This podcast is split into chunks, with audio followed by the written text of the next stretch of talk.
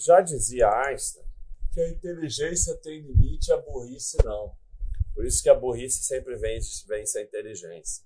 Então, quando a bolsa está em queda, vem uma das maiores críticas ao buy and hold e começa o pessoal a relinchar. Ah, viu? Tá fazendo buy and hold agora, olha aí.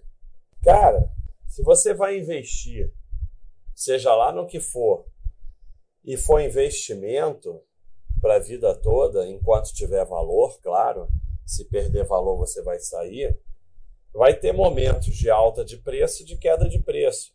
Você, como investidor, o ideal é você não acompanhar os preços, porque é uma inutilidade total. Esquece a ação. Você investe no imóvel, quarto e sala, bem localizado e tal, deixa lá e, e aluga. Vai ter momentos como teve há pouco tempo uma alta estrondosa dos imóveis, vai ter períodos que vai perder para a inflação, vai ter períodos que vai ser fácil alugar, vai ser, ter períodos que vai ser mais difícil alugar, você vai ter que baixar bem o preço do aluguel. Vai ter épocas que você vai chegar para o inquilino e vai dizer: Olha, vou aumentar e pronto, não quer, paciência. Vai ter épocas que você vai ter que renegociar com o inquilino. Cara, ou você vai ficar comprando no topo imóvel, vendendo no fundo imóvel, comprando no topo imóvel, vendendo no fundo imóvel. Então, a mesma coisa para ação. Toda vez que tem um período de queda, começa o pessoal a relinchar.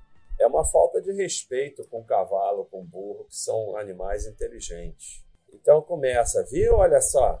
Falou para fazer buy and hold, agora ela se ferrou. Cara, é dos argumentos mais idiotas que pode haver.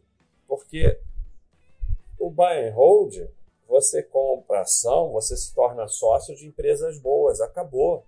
E você deixa de ser sócio quando a empresa fica ruim.